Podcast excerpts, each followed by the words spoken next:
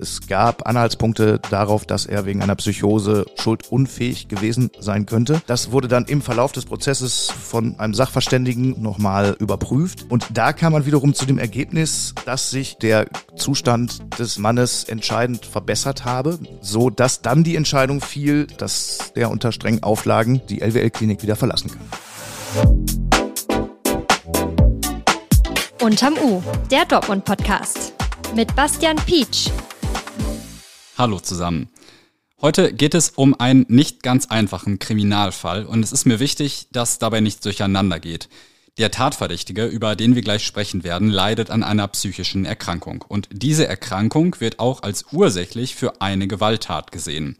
Solche Fälle kommen vor und das Strafrecht kennt besondere Mittel, um eine angemessene Behandlung von psychisch kranken Straftätern sicherzustellen. Leider bringen solche Fälle aber auch immer die Gefahr mit sich, zu Vorurteilen gegen psychisch kranke Menschen beizutragen.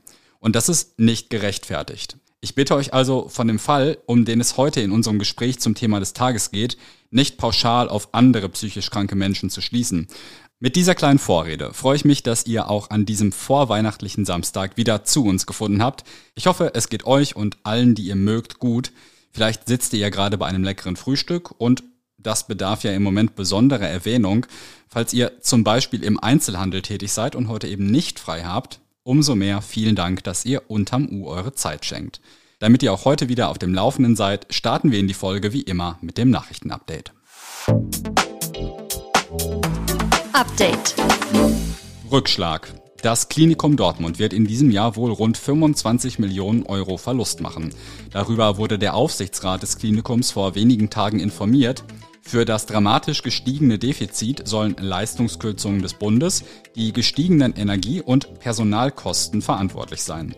Zwei Spitzenjobs im Klinikum sind zudem weiterhin unbesetzt, nachdem Klinikchef Markus Polle und Arbeitsdirektor Carsten Schneider ausgeschieden sind. Noch 2021 hatte das Klinikum sogar ein leichtes Plus erwirtschaftet. Nun wird wohl die Stadt finanziell einspringen müssen. Pleite. Der Harenberg Verlag hat Insolvenz angemeldet. Das Unternehmen hat in den 90er Jahren das markante Hochhaus zwischen dem Hauptbahnhof und dem Dortmunder U bauen lassen. Außerhalb Dortmunds ist der Verlag vor allem für das Branchenmagazin Buchreport bekannt. Der Buchreport ermittelt auch die Spiegel Bestsellerliste. Der Geschäftsbetrieb des Harenberg Verlages soll bis auf weiteres fortgeführt werden. Erst 2021 hatte der Kölner Verleger Timo Busch den Harenberg Verlag gekauft. In der Mitteilung zur Insolvenz heißt es nun, Harenberg sei direkt und indirekt von der Schieflage der gesamten Busch-Glatz-Gruppe betroffen. Das Thema des Tages. Anfang des Monats gab es innerhalb nur einer Woche drei Messerangriffe in der Dortmunder Nordstadt. In zwei der Fälle war das Opfer wohnungslos. Die Männer wurden teils schwer verletzt, Polizei und Staatsanwaltschaft waren alarmiert und schlossen die Möglichkeit nicht aus, dass ein Serientäter hinter den Angriffen stecken könnte.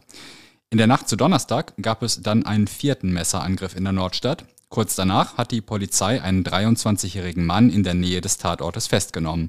Er ist laut der Staatsanwaltschaft dringend tatverdächtig und sitzt aktuell in Untersuchungshaft. Der Fall hat allerdings noch eine weitere Dimension, denn der nun Tatverdächtige stand bereits wegen eines anderen Messerangriffs im März diesen Jahres vor Gericht. Von diesem Anklagevorwurf wurde er allerdings wegen Schuldunfähigkeit freigesprochen. Über die Einzelheiten spreche ich jetzt mit Felix, der zu dem komplexen Fall recherchiert hat. Hi Felix. Hallo. Das Ganze war hier im Podcast ja schon mal Thema. Magst du zum Anfang nochmal zusammenfassen, was eigentlich passiert ist? Gern.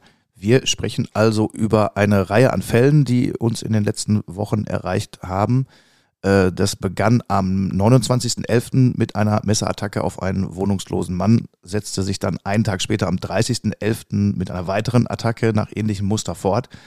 Äh, nach diesen beiden Fällen gab es dann schon ähm, Hinweise der Staatsanwaltschaft und Polizei, dass es da einen Zusammenhang geben könnte und die dann doch recht schweren Taten ähm, eben äh, gezielt ausgeübt wurden.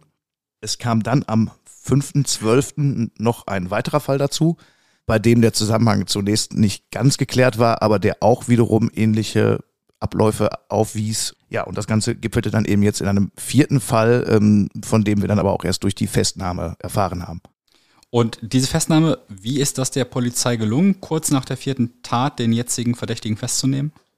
Ja, es gab also in der Nacht zu Donnerstag äh, wieder eine äh, Situation, bei der äh, ein junger Mann angesprochen wurde an der Goethestraße, Ulandstraße, äh, nach Bargeld gefragt wurde. Um, und ja, in den anderen Fällen ist es dann immer kurz danach zum Einsatz des Messers gekommen.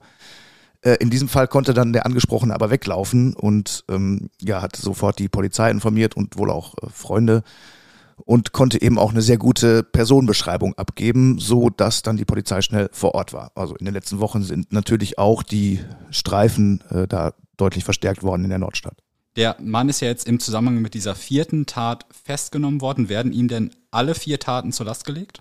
Es gibt Hinweise, dass er an allen vielen beteiligt sein könnte. Äh, konkrete Hinweise zu einer Beteiligung gibt es aber vor allen Dingen für den ersten und für den vierten Fall bisher. Äh, Im vierten Fall liegt es daran, dass er eben sozusagen auf frischer Tat ertappt wurde, beziehungsweise in Tatortnähe war. Und vom ersten Fall, äh, eine Attacke auf einen wohnungslosen Mann im Dietrich-Keuning-Park, äh, gibt es Videoaufzeichnungen. Äh, dort überwacht ja seit März die Polizei den Park. Äh, und auf diesen Bildern ist er eben auch zu erkennen gewesen. Gibt es zwischen diesen vier Taten, also vom 29. November bis jetzt am frühen Donnerstagmorgen, zwischen allen Angriffen irgendwelche Gemeinsamkeiten? Ja, es gibt Dinge, die natürlich sofort auffallen. Das ist einmal die räumliche Nähe der Tatorte, also Koiningpark, Kubajikplatz, Goethestraße, Münsterstraße. Das sind wenige hundert Meter Umkreis. Das hat natürlich auch die Staatsanwaltschaft und die Polizei sofort alarmiert. Äh, das Vorgehen war in allen bekannten Fällen bisher ähnlich. Also es gab die Ansprache, die Frage nach Bargeld, und dann aber doch auch recht unvermittelt die körperliche Attacke, was natürlich auch dann das war, was die Behörden so sehr alarmiert hat, weil natürlich gibt es Raubdelikte in Dortmund, aber äh, dann direkte schwere Messerangriffe ohne Konflikt vorher sind natürlich äh, eine Ausnahme und sehr, sehr gefährlich. Und es hat sich auch auf jeden Fall so als jemand, der die Nachrichten in Dortmund ja doch recht intensiv verfolgt, einfach nach einer Häufung von Messerangriffen angefühlt jetzt in den letzten zwei, drei Wochen. Das muss man schon sagen. Ursprünglich, hast du schon gesagt, stand ja auch die Vermutung im Raum, dass sich die Angriffe gezielt gegen obdachlose Menschen richten könnten. Ist diese Vermutung jetzt vom Tisch? Die ist insofern vom Tisch, dass man davon ausgeht, dass jetzt nicht die Wohnungslosen selbst das Ziel waren, sondern die Staatsanwaltschaft geht zum jetzigen Zeitpunkt davon aus, dass Habgier das Motiv hinter den Taten war und entsprechend ja der Wunsch nach Bargeld oder Wertgegenständen Ziel der Angriffe war. Etwa zwei Wochen vor der ersten Tat der aktuellen Serie stand der Tatverdächtige schon mal vor einem Richter wegen eines anderen Messerangriffs im März. Der 23-Jährige wurde in diesem Verfahren für schuldunfähig befunden. Seine Unterbringung in einer psychiatrischen Klinik wurde außerdem zur Bewährung ausgesetzt. Wie ist es zu dieser Entscheidung gekommen? Am 22. März gab es einen Angriff im Stadtteil Ewing, wo auch mitten in der Nacht eine Person von jemand völlig Fremdem attackiert worden ist. Ähm, und einige Wochen später ist man dann über DNA-Spuren auf die Fährte des jetzt festgenommenen Mannes gekommen. Äh, der war damals als Zeuge vernommen worden und ja, hatte äh, sich freiwillig äh, eine DNA-Probe abnehmen lassen. So ist man auf ihn als Tatverdächtigen für den 22. März gekommen.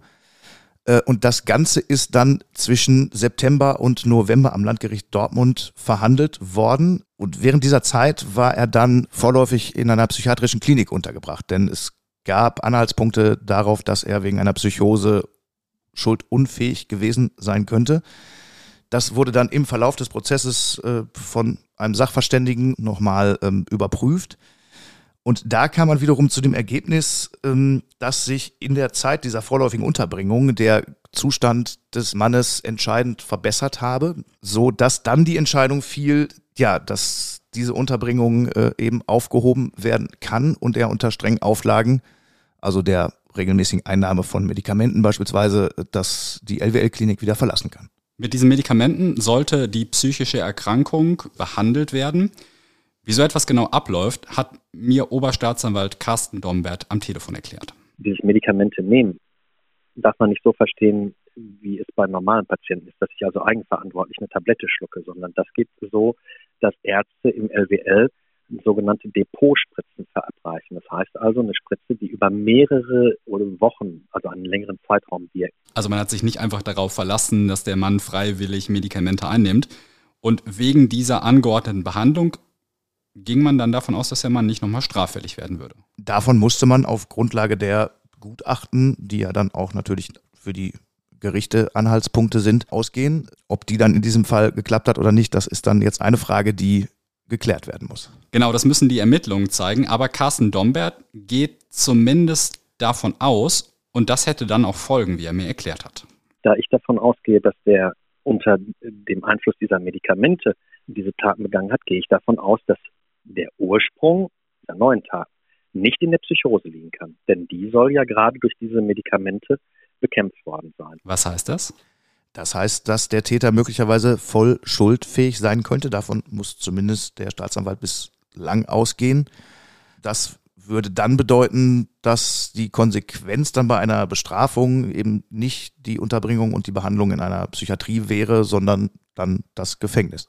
Und entsprechend ist der Tatverdächtige jetzt auch nicht in vorläufiger Unterbringung, sondern in der regulären Untersuchungshaft. Um welchen Tatvorwurf geht es denn eigentlich?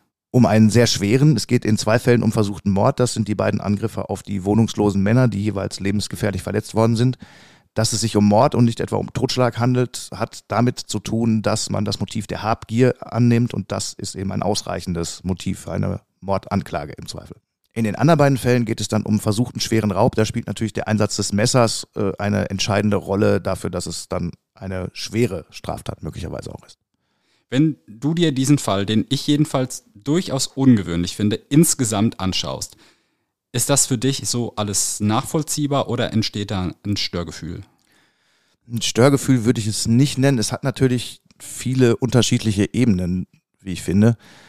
Da ist einmal das Gefühl, dass natürlich jetzt viele Menschen froh sein dürften, dass diese Person gefasst ist. Da gab es schon wirklich auch konkrete Sorgen, gerade unter wohnungslosen Menschen, aber auch unter Nordstadtbewohnern insgesamt. Ähm, natürlich haben es nicht alle mitbekommen, es ist ein großer Stadtteil, aber das so war schon im Thema. mittelbaren Umfeld, genau. Und da haben uns auch auf die Podcast-Folge beispielsweise Reaktionen erreicht, ähm, dass Menschen sich da Sorgen machen. Insofern ist es eine gute Nachricht, dass da diese Festnahme gelungen ist und auch vielleicht ein Beleg für äh, Polizeiarbeit in diesem Fall. Ähm, Aber man kann sich natürlich so ein bisschen die Frage stellen, musste der überhaupt auf freiem Fuß sein? Exakt, das ist dann schon etwas, was durchaus Störpotenzial hat, denn das ist in der Tat eine der entscheidenden Fragen, ob und möglicherweise wo dann in diesem Prozess Fehler passiert sind dass Fehleinschätzungen auch bei solchen Gutachten passieren können. Das hat auch die Staatsanwaltschaft äh, schon eingeräumt. Äh, es ist aber jetzt eben Gegenstand der Ermittlungen, ob das wirklich der Fall war. Und es gibt ja, das muss man auch dazu sagen, natürlich auch gute Gründe, warum Menschen, die aus einer Krankheit heraus eine Straftat begehen, anders behandelt werden als Leute, die das mit voller Einsicht tun. Ich könnte mir aber vorstellen, dass das alles bei der Aufarbeitung der neuen Taten auch nochmal eine Rolle spielen wird. Felix, vielen Dank für die Hintergründe. Wenn ihr das alles nochmal in Ruhe nachlesen wollt, könnt ihr auch den Text von Felix zum Thema lesen. Und natürlich haben wir auch zu den Taten selbst und auch zu dem Messerangriff von März berichtet. Die Artikel dazu findet ihr wie immer in den Shownotes. So, einmal durchatmen. Das war kein ganz einfacher Stoff. Zum Schluss der Folge gibt es deshalb jetzt zum Ausgleich noch ein paar launige Events, die am Wochenende in Dortmund stattfinden. Im Depot könnt ihr heute Abend zum Beispiel eine moderne Bühnenfassung der Weihnachtsgeschichte von Charles Dickens anschauen. Im FZW gibt's ab 23 Uhr die 90er und 2000er Party, also Eurodance, Girl and Boy Groups und Hip-Hop. Vorher, nämlich ab 18 Uhr, spielt dort der amerikanische Singer-Songwriter Chuck Reagan mit Band.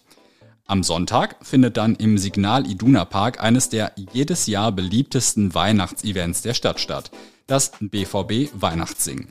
Das Event selbst ist natürlich schon lange ausverkauft, aber bei uns auf rn.de wird es einige Highlights zu sehen geben. Wir freuen uns, wenn ihr da mal reinschaut. Kommt gut durchs Wochenende und bis nächste Woche.